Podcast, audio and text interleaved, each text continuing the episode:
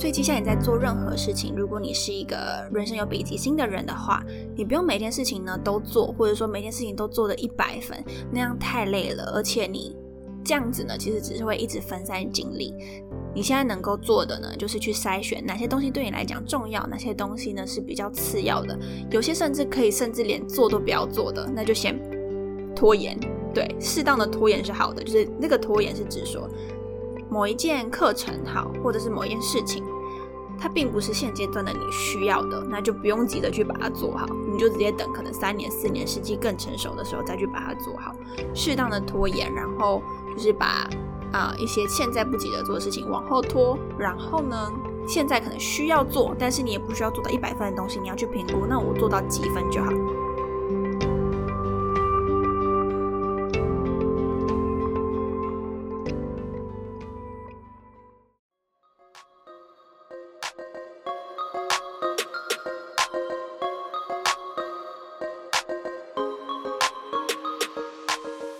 欢迎收听那个自己，我是 Athena。在那个自己这个节目里面，会和你聊聊自我优化、自我照顾以及自我认识的主题，希望能够陪伴你在忙碌与烦闷的生活中，重新找到内在的宁静，看见自己最美丽的模样。Athena 希望透过这个节目，打造理想自己研究室，分享各种优化自己的心法与知识。如果你希望成为一个更好的自己，那就千万不要错过这一集，并且帮我按下订阅哦。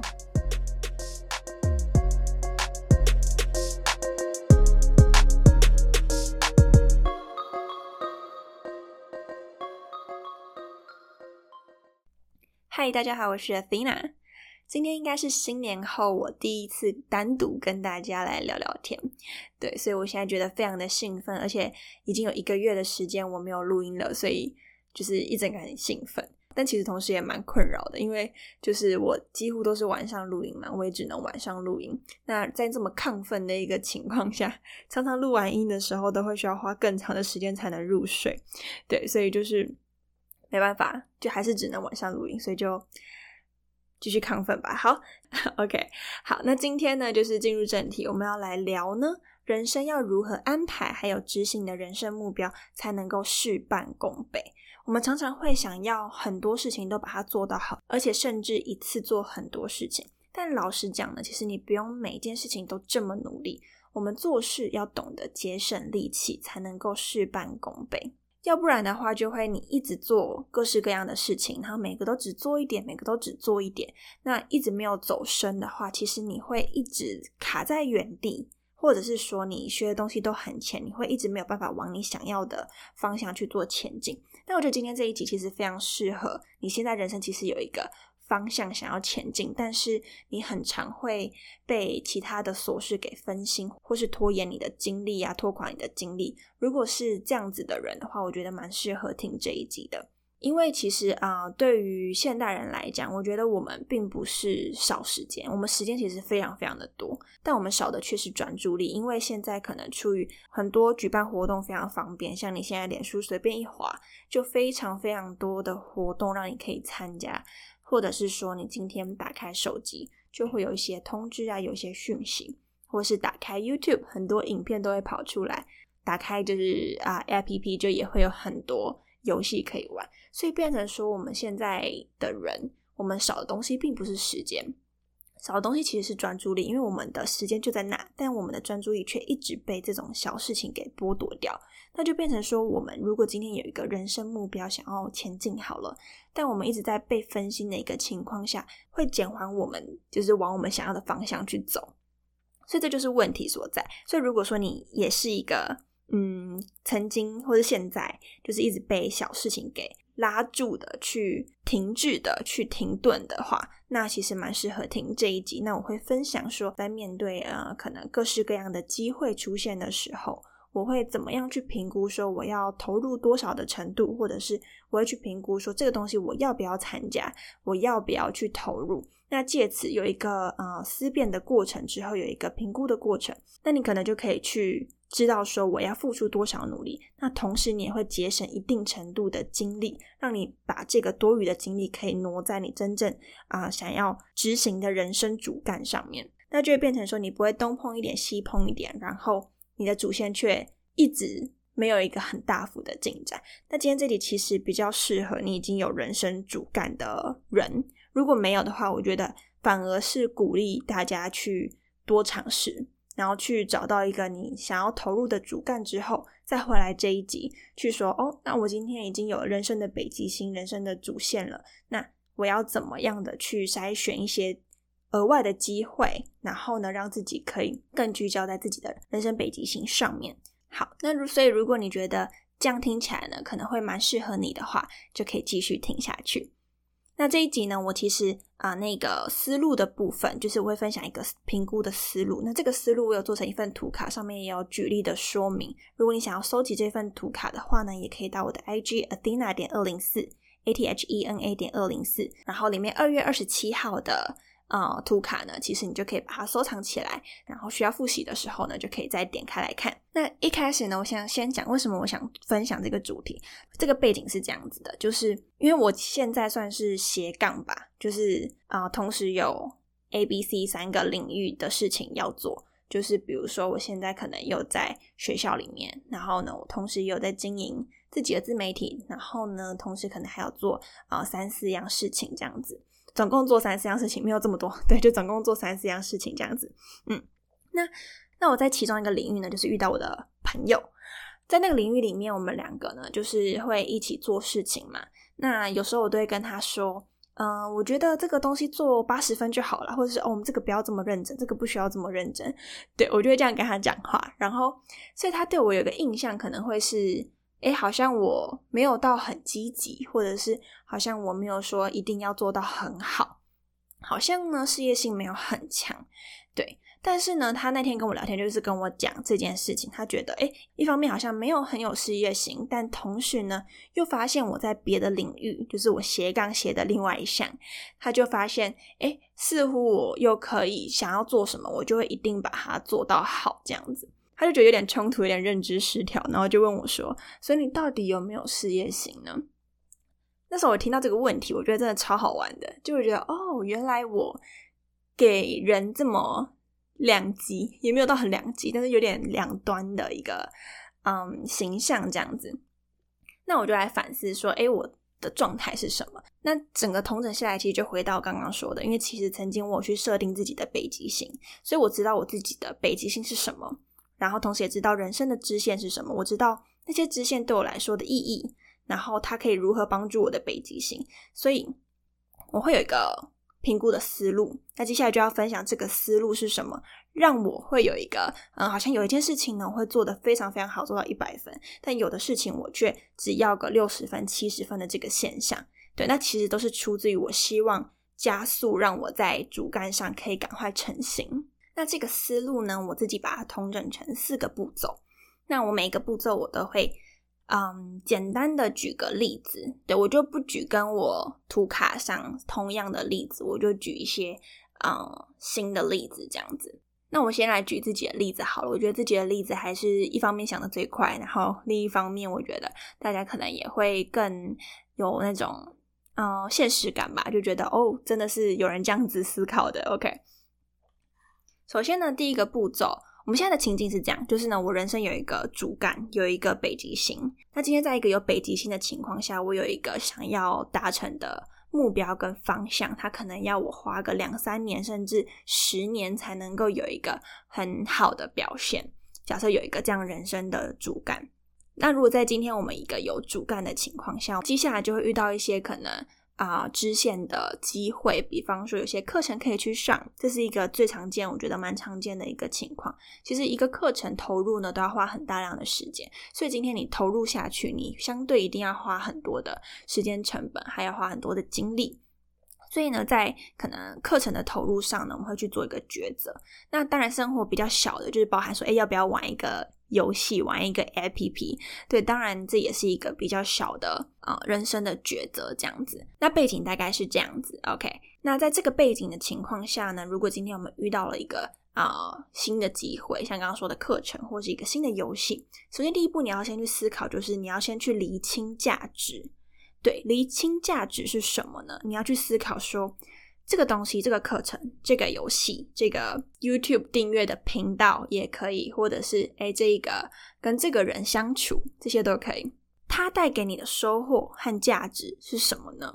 然后呢，这收获里面有哪些收获是跟你人生息息相关的？又有哪些收获是现阶段的你不急着需要拥有的？那举个例子好了，像我现在在经营自媒体，那起初的我可能在。一年前的我，那时候我完全没有底子，所以一定那时候我一定要去上的课程，包含音频剪辑啊，或者是去上行销啊，或者是去上啊，可能内容设计啊等等。在那个时间的我，我这方面的知识是匮乏的，所以我必须花时间去上这样子的课程。所以这样子的呃课程呢，它的价值，它带来的收获是可以帮助我让主干变得更啊。快速成型的，然后让它可以加速前进的。那但是到了现在呢，其实我觉得自己可能已经收获到一定的程度了，那就变成说啊，可能过去一些比较基础的课程对我来说就不需要去上，可能像剪音频好了。现在我不敢说我有一百分，但是至少也有七八十分、八九十分。那在这样的情况下，我已经能够去，我已经能够去运用、去使用了。那我应该就要把多余的时间和精力拿去学一些我更不足的知识。对，所以像在抉择一些课程的时候呢，它跟我的人生主线、人生主干有关联的时候，我会优先的采纳。那像什么东西是我可能现阶段不值得拥有的？举例来讲，像是理财的课程，前阵子我才推掉一个理财的学习的机会，原因是这样子，就是我觉得就以我现阶段来讲，我所拥有的钱，或者是我拥有的啊管钱的需要，就是算是我只需要一些比较初阶的理财知识，我还不需要到可能很深的投资或者是很深的玩股票那一块，就是我至少觉得现在的我可能钱也玩不起来，所以。就现阶段我来讲，我需要学的东西是最基础的理财，而不是先去学啊，可能投资，可能我家也没那个背景，我也没那个背景，没那个资金能够去学这件事情。变成说，当然这个东西很重要，它是有一有朝一日我一定会学，但是不是现在，那就变成说，哎，在我现在可能人生同时有好几个课程出现在我眼前的时候，我会去挑那个我最急着需要的，而不是可能什么都学。在过去，我可能会什么都学，然后就把时间塞得满满满。但是每一个课程我都只学得很浅，我觉得这样是非常可惜的。所以，所以首先第一点，你一定要理清做这件事情它的价值带给你的收获是什么，然后它跟你的人生主干到底有没有关系。如果没有很强烈的关系的话，那其实你就应该要先把它往后退。就你也不是不学，你只是晚一点再去学它。你先把跟你人生相关的事情呢放在你现在的第一位。对，那这样子才能够去呃帮助你的主干更快速的成型，不会去轻易的分心。那理清完价值之后呢，第二步是要预期成果。预期成果是指说你预期从这件事情，可能这个课程或是你做的某一件事情，具体而言你要得到什么？我觉得具体这个东西超级重要的。具体你觉得你会得到什么？然后呢，你哪些东西是你没得到，你也觉得没有关系？我觉得这东西很重要。就是你要去清楚说，你做这件事情，你要从中学到的东西有哪些？毕竟就是每个人的需求不一样，有的人想要学的是一百趴的东西，或许对你来讲只有八十趴的东西是重要的，那剩下二十趴你不学也没有关系。那在这样子的情况下，如果说你明明只要学八十趴，但你却花了一百趴的时间进去，那同时就是浪费了那二十趴。那当然。大家可能听完会觉得说，嗯，二十趴其实也还好，对。那这是一个比例上的分配。如果你今天换一个另外一个数字，比如说啊，你想学的只有六十趴，但是浪费的是四十趴的话，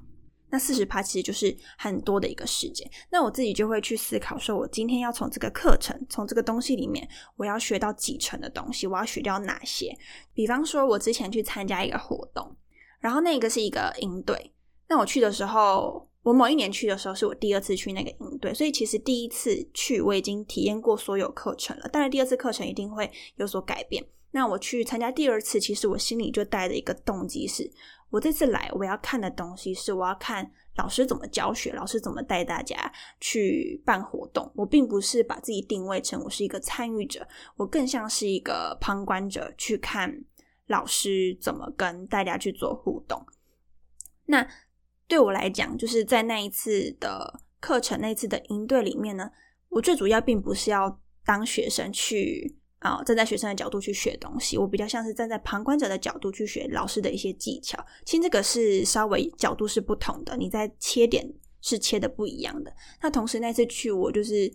也没有到说。以人际为导向，就是可能过往会以人际为导向。那如果你今天是以人际为导向的话，那你一定是会需要主动的去认识一些人。但在那一次呢，我的重心比较是放在去学习老师的教学模式，所以我就没有放太多的心思在，比如说当学生，没有放太多的心思在跟啊人主动的交流。所以其实等于说，我的精力其实就那样，就是固定的。那在参加那第二次的营队的时候。我就会依照我当初的动机去付出对应的精力，因为你不可能你又当老师又当学生又跟别人社交，然后又做的什么都很好，这是蛮困难的。所以，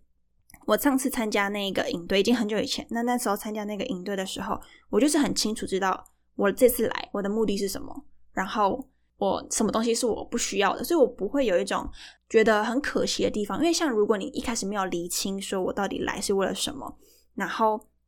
可能你今天就是好好当一个学生，然后就整个结束的时候呢，你才发现说：天哪，我怎么没有好好的去跟别人交流？或者说，天哪，我怎么没有想说，诶，我可以站在老师的角度去思考？对，所以如果说一开始你没有设好一个目标的时候，或是设好你今天来的动机是什么的时候，你会很容易觉得说：诶，我少做了一点什么，我好像还可以做到更多什么。对，那当你今天已经设定好一个方向，你对于你没有做到那些事情，你不会觉得很可惜，你也不会觉得我好像有些什么不足的地方，因为你知道说那本来就不是你一开始的动机和目的，所以预期成果这件事情还蛮重要的。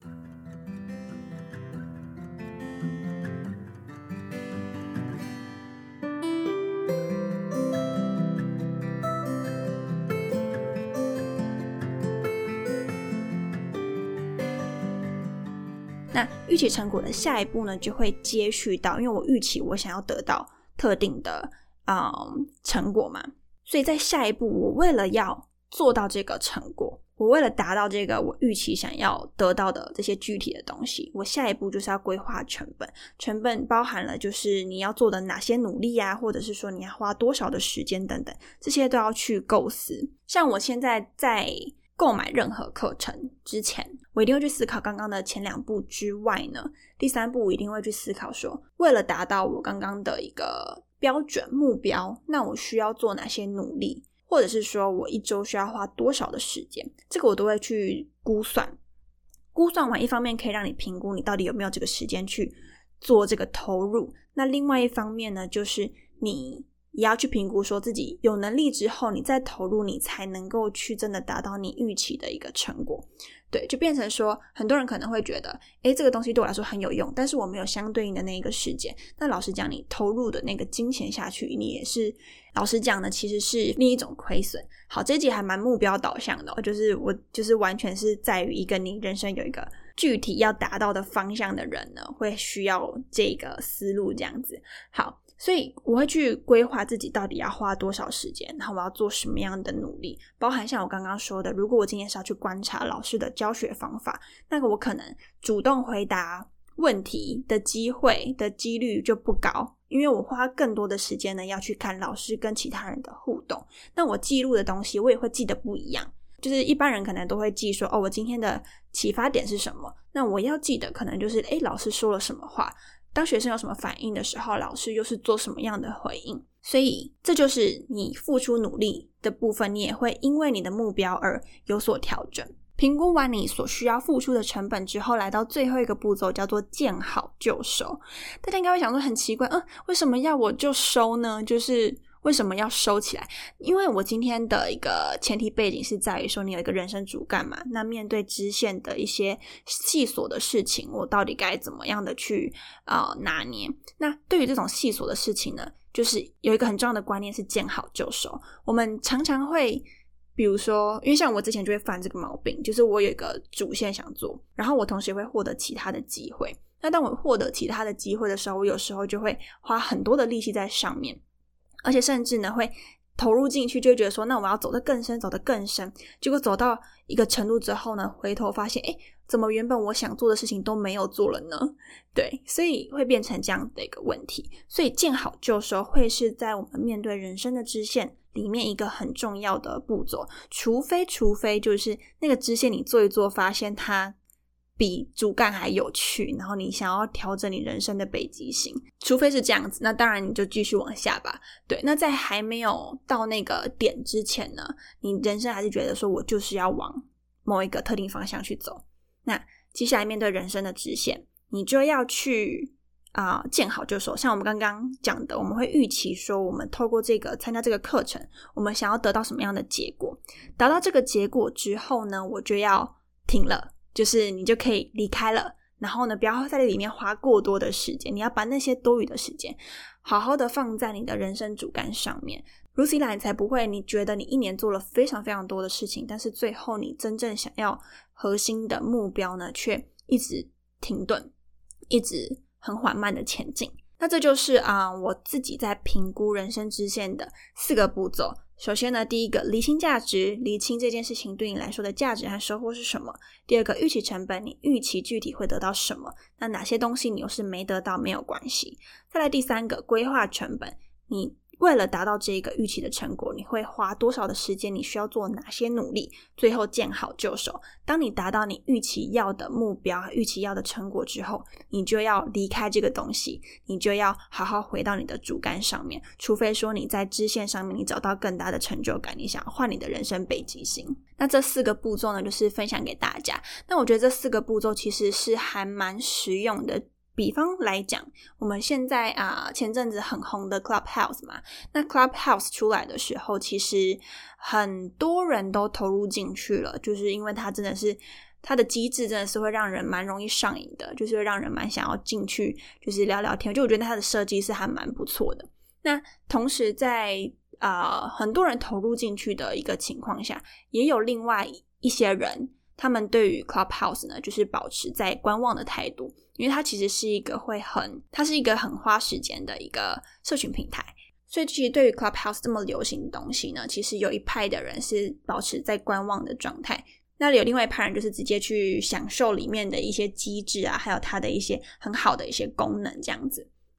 那其实，当我们在面对一些新的社群软体，尤其我最近又看到另外一个，好像是它的机制跟 Clubhouse 差不多，然后但是里面会有一些复古摄影的功能。对，我不确定它会不会成为下一个，但是总而言之，我们其实生活上很常面对这种新的主流、新的流行、新的东西、新的游戏等等新的社区软体。当我们在面对这些新的东西的时候，其实我们都要先去评估说。它跟你人生主线到底有多契合？然后它带给你的收获或帮助是什么？比方说，你也可以说哦，我只是想去了解他在干嘛。那对你来讲，预期成果就是我要知道它是怎么运作的，这是你的预期成果。那当你今天进去玩个两三天，你知道它怎么运作之后，那下一步呢，就是见好就收，就是你就要直接离开，因为你当初的目标只是想要了解这个机制怎么运作，所以并不是不能投入，而是你要知道你投入到什么样的程度，然后你为什么要投入这么多的时间。像很多人可能会进去想要去呃舒压，想要去学知识，那这就是一个很明确的目的。那当你今天就是去啊有这个清楚，你知道为什么我要做这件事情的时候。你才不会在里面花过多的时间，或者是说你才会花的有意义，因为你才能够真的得到一些什么。但如果没有先想过你为什么要做这件事情，当然也是可以啦，人生也不用这么累，每件事情都要想为什么。但是啊，如果你今天是一个真的有目标要执行的人，那去筛选这些人生的支线，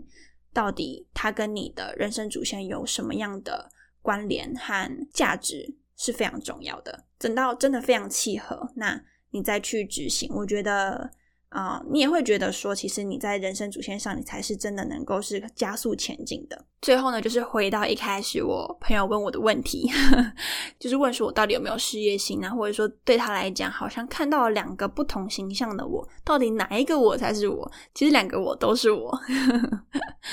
就对我来讲呢，其实我是因为会去区分说哪个东西是我人生主干，哪些东西呢是比较支线、比较次要的，所以呢就会形成这种。哎，有的时候看起来我积极到爆炸，但有的时候好像我们也没要求这么多。其实这就是因为我知道我时间有限，精力有限，我不可能每件事情都做到一百分。对，所以就会变成啊，会有这样子的一个现象出现。所以接下来你在做任何事情，如果你是一个人生有北极星的人的话，你不用每件事情呢都做，或者说每件事情都做的一百分，那样太累了。而且你这样子呢，其实只是会一直分散精力。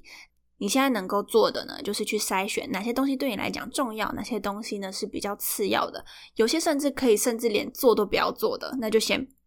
拖延。对，适当的拖延是好的，就是那个拖延是指说。某一件课程好，或者是某一件事情，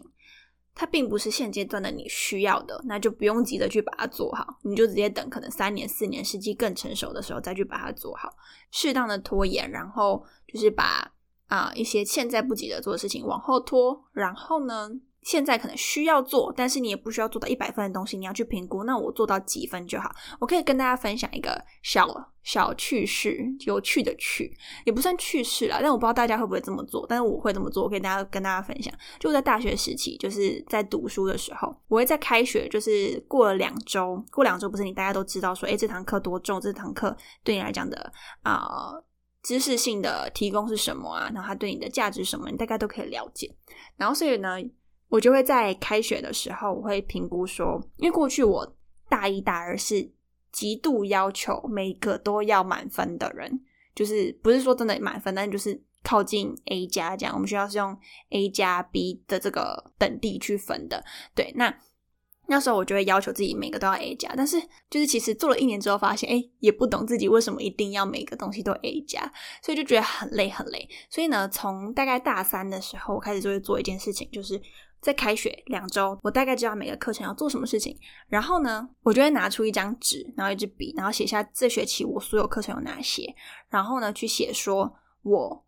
有哪几个科目是我要全力以赴，我要尽力的去完成，甚至我会要求自己能够拿最好的成绩，因为我知道这个东西对我来讲非常的实用。然后我学，我只要投入努力，我一定可以学到东西。我就会去列出，哎，好，我假设我有十个科目，我这三个我要极度努力，但是有中间的可能也是有三个呢。我就是只要啊，我会尽力学，然后呢，可能主要是着重于上课堂上的知识，但是我不会花啊太多的力气去把一些我觉得普通的报告做好。这样子，对，就是我会拿一个中间值，就是觉得说，哦，这个我可能付出八十分，得到八十分就好。好，那最后的四个就是我求过就好，我真的是求过就好啊，就是呃，连报告自己都打的很随性，就是如果老师上课上的随性，我就也打的很随性这样子，所以这是一个大概念，就是会去区分说哪一个我要尽全力，我还会把自己标准设很高，然后会做的超级无敌努力，但是呢，有的就是做中间啊，有的就是放轻松，所以这就简单跟大家分享一下这个概念，大概是这个样子，对对对对。这样听起来好像那个时候我应该就有人生北极星的概念了，对，但是那时候我还不知道哦，原来这个叫人生北极星。好 好，总而言之呢，就是今天跟大家分享这个思路，希望对于现在正有目标想要执行的你，但是常常会被别的事情给分心、分散注意力的你有帮助。对，那如果呢，你想要获得我刚刚说的图卡，就是我有这个四步骤的清楚的卡，漂亮的卡，漂亮的图啦，图才对。它上面有简单的思路举例，如果你需要的话呢，可以到 Athena 点二零四 A T H E N A 点二零四二月二十七号的贴文上面呢，就可以去储存一下这个呃图卡这样子。那我也会把这一个图卡的连接放在这一集的 Show Note 里面，就是大家可以直接去点。那今天这集就到这里喽。